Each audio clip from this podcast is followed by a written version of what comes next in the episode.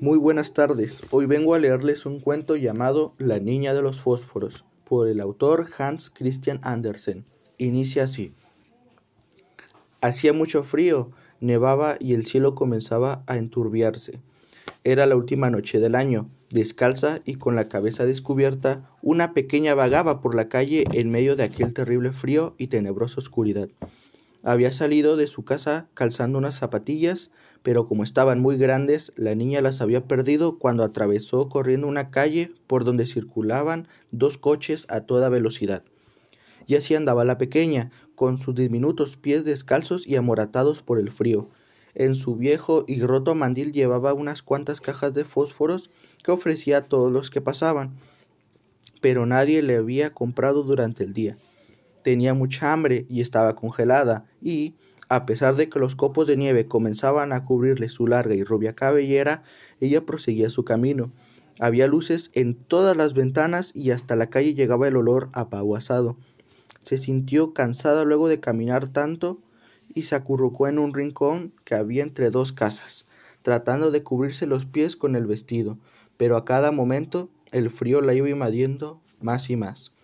No quería regresar a su casa porque no había vendido un solo fósforo y tenía miedo de que su padre la golpeara. Además, en su casa hacía tanto frío como en la calle, ya que solo los abrigaba el techo, pues el gélido viento entraba por todas partes. La pobre niña tenía las manos muy heladas. Ah, un fósforo prendido. Se las habría calentado. Pero si se atreviera a usar un solo de estos, entonces decidió la pequeña encender uno. Así que se encendió la cabecita del fósforo y su flama cálida iluminó el miserable rincón donde se encontraba. Colocó sus manitas sobre ella y se imaginó que se encontraba sentada frente a una enorme chimenea y que el fuego ardía tanto que era un deleite encontrarse ahí. Estiró los pies para calentárselos, pero se apagó la flama. La chimenea desapareció y se encontró en el suelo con un fósforo quemado entre sus dedos. Inmediatamente, la niña encendió otro fósforo y apareció una nueva flama que se reflejó en la pared, la cual se hizo transparente como el cristal y pudo ver en el interior una mesa con un mantel muy blanco, una vajilla de fina porcelana y un delicioso pavo asado relleno con manzanas y ciruelas.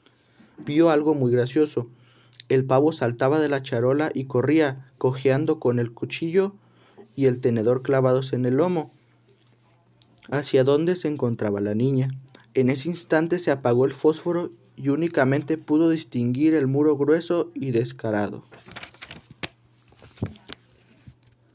Prendió uno más y entonces la pequeña se encontró sentada debajo de las ramas del más bello árbol de Navidad que había visto era incluso más hermoso que el que vio el año anterior a través de las ventanas de la casa de un rico comerciante.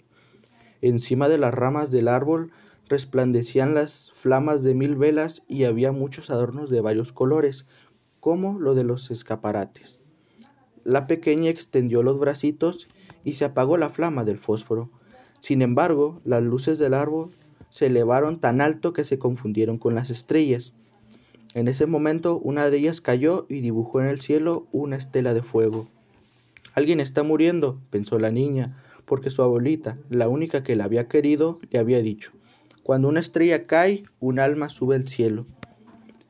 Nuevamente frotó un fósforo en la pared y enseguida todo se inundó con una luz deslumbrante y en medio del resplandor apareció su buena y dulce abuela. Abuelita, gritó la pequeña, llévame contigo, no me dejes aquí, que me estoy muriendo de frío.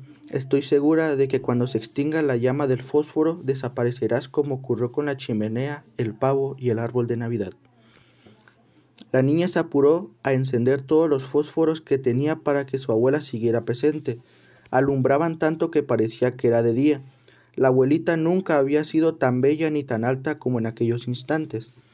Levantó a su nieta y comenzaron a volar por el camino del amor hacia lo alto donde no había hambre ni frío, porque en ese lugar vivía Dios. En la fría madrugada alguien halló a la pequeña en un rincón de la casa, recargada en la pared. Sus mejillas estaban sonrosadas y sus labios esbozaban una ligera sonrisa. Había fallecido en la última noche del año. El amanecer del año nuevo alumbró a la pequeña muerta, quien sujetaba en sus manos con fuerza un puñado de fósforos quemados. Se quiso calentar, comentaban las personas. Sin embargo, nadie se enteró de lo feliz que había sido y de las maravillas que vio, ni que la abuela se la había llevado a disfrutar el año nuevo en la casa de Dios. Este ha sido el cuento de hoy.